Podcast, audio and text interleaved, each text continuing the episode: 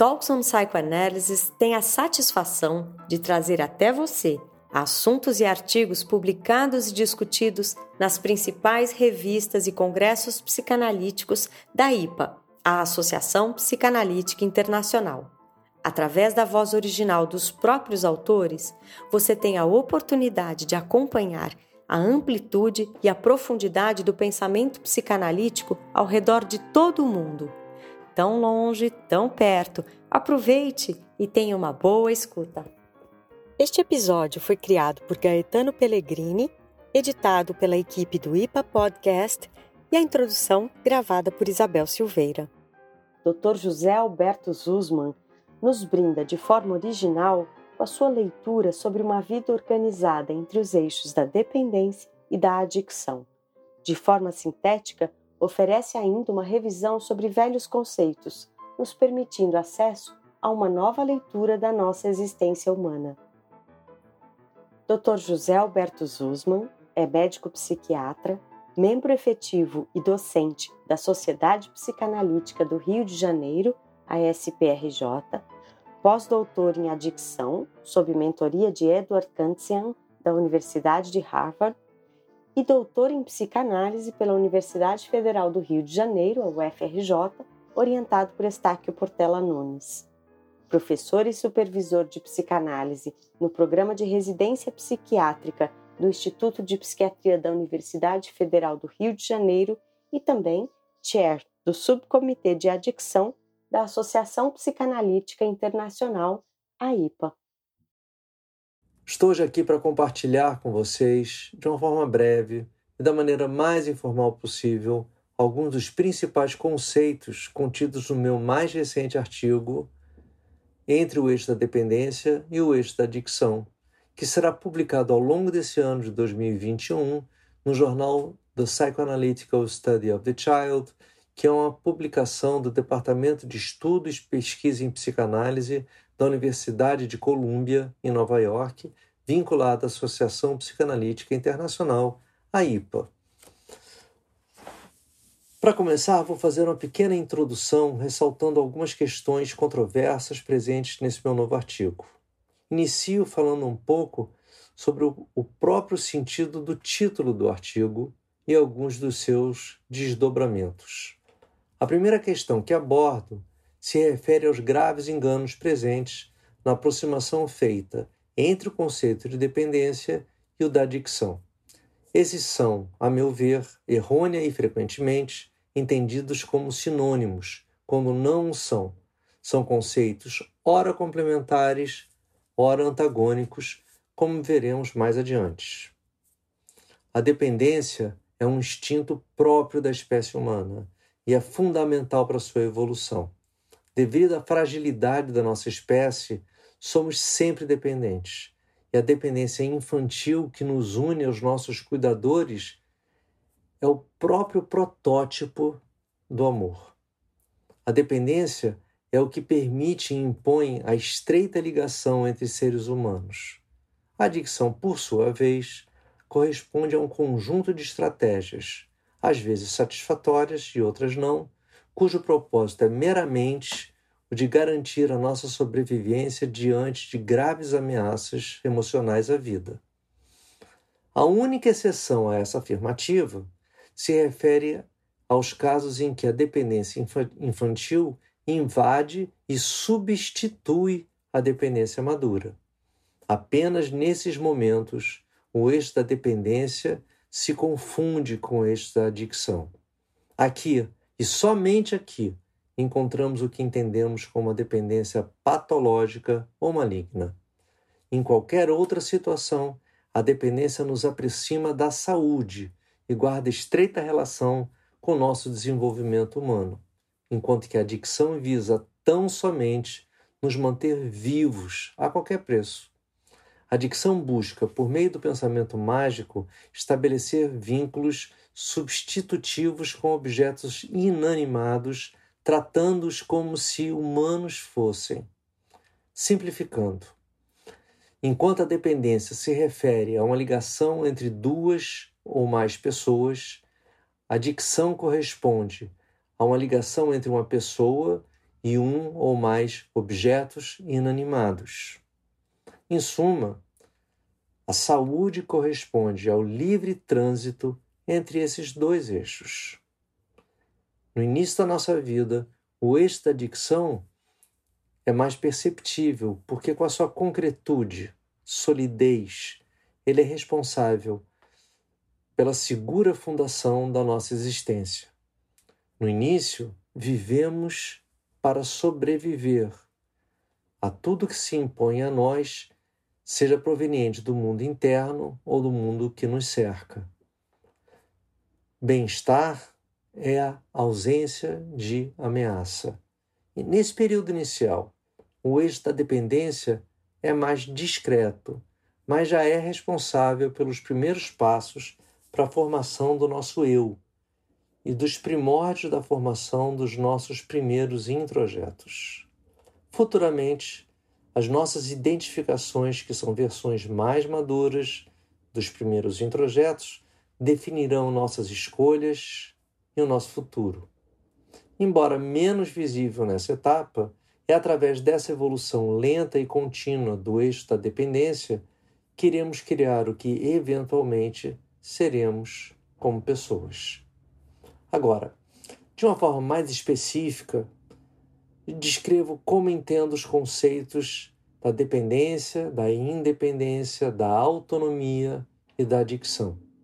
Volto a dizer que, enquanto a dependência é um instinto próprio da nossa espécie, a independência é uma formação reativa ou um mito cultural que são, de um jeito ou de outro, inalcançáveis e que nos aproximam mais da patologia e do sofrimento do que da saúde.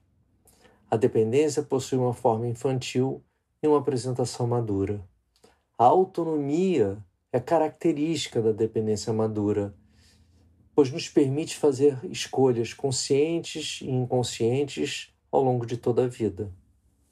A adicção representa, ao mesmo tempo, a parte mais resistente da nossa personalidade e é que pode nos causar os maiores danos.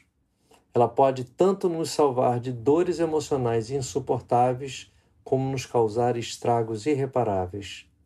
Quanto maior for o tempo que, na fase adulta, permanecemos no eixo das adicções, mais incapacitados ficamos para estabelecer uma conexão com outros seres humanos, própria do eixo da dependência. Contudo, iremos recorrer a ela sempre que nos depararmos com uma intensa dor emocional que suplante os recursos defensivos do eixo da dependência. Expandindo e organizando o que foi dito até agora, quando confrontados com a fragilidade da nossa existência, criamos um sistema complexo que é composto por dois eixos centrais: o eixo da dependência e o eixo das adicções. Eles alternam entre o correr em paralelo e o cruzar entre perpendiculares, em um provisório ponto de encontro, aquele que eu mencionei acima, onde a gente vai encontrar a dependência maligna ou patológica. Às vezes movendo-se mais na direção da saúde, outras na direção da doença. O eixo da dependência nos leva na direção do crescimento, mas ao mesmo tempo é o mais frágil. Isso é perfeitamente compreensível, porque geralmente, quanto mais complexo é um sistema, mais frágil ele é. Por outro lado, o eixo das adicções, por ser concreto, é o mais resistente. Protege, mas interrompe o nosso caminho rumo ao desenvolvimento humano saudável. Metaforicamente falando, é como se fôssemos uma tartaruga que, diante de uma ameaça, entra no seu casco, mas que, ao se proteger, não mais se movimenta nem se conecta com seus pares. Portanto, por meio do eixo da dicção, sobrevivemos, mas nunca alcançamos o nosso potencial, potencial humano pleno. Por meio do eixo da dependência, alcançamos nossa etapa mais madura da personalidade e experimentamos sentimentos essenciais à formação de vínculos, como os sentimentos da compaixão e da empatia. Embora, idealmente, todos os humanos transitem entre esses dois eixos, quanto mais tempo permanecemos no eixo da dependência, mais saudável nos tornamos. Por outro lado, quanto mais ficamos no eixo das adicções, maior é o dano à nossa personalidade e mais comprometida se torna a nossa capacidade de estabelecer vínculos com outros seres humanos. No eixo das adicções, há uma pressão para a ação imediata e um descompromisso com o futuro. O tempo, nesse eixo, é sempre do aqui e do agora. E a preocupação é sempre pela sobrevivência de cada momento. A interdependência é uma característica própria do eixo da dependência, porque ao dependermos de alguém, instalamos imediatamente um caminho de dependência recíproca. Dependemos de quem depende de nós e vice-versa. No eixo das adicções, nos isolamos em nome da nossa proteção individual e nada mais nos importa. Abandonamos sentimentos próprios da dependência madura e seguimos por um caminho egoísta e solitário. Vários autores, dentre eles Winnicott, Kohut e MacDougall, escreveram sobre a importância da dependência e os danos que a solidão traz para a qualidade de vida do ser humano. Contudo, o primeiro psicanalista a vislumbrar grande parte desses aspectos foi Fairbairn. Já em sua época, entre o final da década de 40 e o início da década de 50, ele foi, capaz de vislumbrar e compreender a dependência como traço inerente ao homem, que evolui de forma contínua desde a sua apresentação infantil até alcançar a sua forma madura. Winnicott complementou essa noção ao afirmar que a independência só seria atingível na espécie humana através da distorção perceptiva própria aos estados de insanidade. Os traumas são momentos de quebra da continuidade da nossa linha de existência, e talvez essa seja a melhor definição do eixo da adicção. Adicção é a perda da continuidade de nós mesmos. Diante de um evento emocional traumático que interrompe essa nossa evolução, recorremos aos sólidos recursos do eixo das adicções para sobreviver. Mais uma vez, retorno à minha percepção de que a dependência acabou sendo inadequadamente vista como fragilidade e sintoma de várias patologias. Essa percepção da dependência, insisto, é reducionista e equivocada. De acordo com Philip Flores, dependência não é apenas um termo confuso e pejorativo, mas reflete um forte preconceito em nossa cultura que apenas busca e demonstra a nossa obsessão pela independência, que não existe. No eixo das adicções há sempre um cenário de dor e frustração. Quando os recursos do eixo da dependência se esgotam, no eixo da adicção buscamos os seus próprios recursos ou os recursos adictivos. De acordo com McDougall, quando fazemos isso, podemos comer, fumar ou beber mais do que o normal. Eu concordo e acrescentaria as palavras de McDougall um possível uso abusivo, abusivo de drogas, do trabalho, do jogo, do exercício físico, etc. Agora, o que realmente importa não é o objeto da adicção, mas é a relação específica que o adicto estabelece com os objetos inanimados, tomando-os por objetos animados. Importante é ainda termos em mente que cada objeto escolhido nos levará a caminhos e consequências diferentes. Contudo, o destino final será sempre o do empobrecimento das qualidades humanas e o da destruição. E agora eu vou falar algo controverso, mais uma coisa. Somos todos potencialmente adictos. Quando afirmo isso, quero dizer que todos nós usamos saudavelmente recursos adictivos diante de dores que suplantam os nossos recursos advindos do eixo da dependência. O problema é a frequência com que isso acontece e principalmente o tempo em que permanecemos no eixo das adicções. Quanto mais tempo permanecemos no eixo das adicções, mais danificados ficamos e mais difícil é a migração para o eixo da dependência. Esquecemos gradativamente o caminho de volta. Todas as adicções são repetitivas e, embora o adicto frequentemente saiba dos riscos e danos em curso, ele insiste e repete incessantemente o mesmo caminho. Fazendo agora outra analogia, é como se todos nós mergulhássemos na mesma piscina em dia de um calor escaldante. Todos sentimos um alívio inicial, adictos ou não, mas os mais saudáveis retornam à superfície e seguem em frente com as suas vidas. Os adictos não. Ficam protegidos no fundo, confortáveis que estão, não vão mais para lugar nenhum.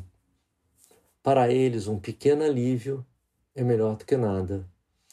Todos os objetos de adicção nada mais são do que uma gota de prazer num oceano interminável de dores, vazios e frustrações. O papel do psicanalista no tratamento de um paciente adicto é muito difícil. O analista deve suportar a experiência de ser tratado como uma droga ou como qualquer outro objeto inanimado que entorpece momentaneamente a dor emocional do adicto. O processo de tratamento é doloroso tanto para o analista quanto para o paciente. Mas é no encontro dessas dores que um par terapêutico pode se formar e voltar a caminhar em direção a uma vida significativa. Ainda assim, o paciente pode se sentir ah, enraivecido com o analista por não ter recebido antes a ajuda que tanto precisava. É necessário que o analista seja paciente, acolhedor e atencioso para caminhar lentamente junto com o adicto pela longa trilha da humanização. De acordo com Perkins, toda psicoterapia de qualquer trauma é, no fundo, uma prática de reumanização. O paciente pode se distanciar do analista por causa dos seus medos e suspeitas. O analista pode se distanciar do paciente por conta dos seus sentimentos contra-transferenciais e de suas defesas para não ingressar no eixo das adicções. O principal sinal emocional de que o par adentrou o doloroso campo das adicções vem do sentimento de tédio. O tédio que se justifica por ingresso em um mundo árido e despovoado de conexões humanas. Isso geralmente acontece quando o eixo da dependência está sendo fraturado e o eixo da adicção está assumindo o controle. Como resultado dessa fratura, tanto o paciente quanto analistas param de trocar mensagens emocionais. As palavras são lentamente substituídas pelo vazio de ideias e o compartilhamento do campo analítico passa lentamente também a ser substituído por uma mera coabitação de um espaço vazio. Segundo Corrute, o que é mais temido na solidão não é a extinção física, mas é a perda da humanidade. O que surge em um encontro terapêutico bem-sucedido é a chance de uma pessoa adicta reencontrar o caminho de retorno ao eixo da dependência. De acordo com Kanzian, meu ex-mentor de pós-doutorado em Harvard, Existe um enorme sofrimento no coração dos adictos.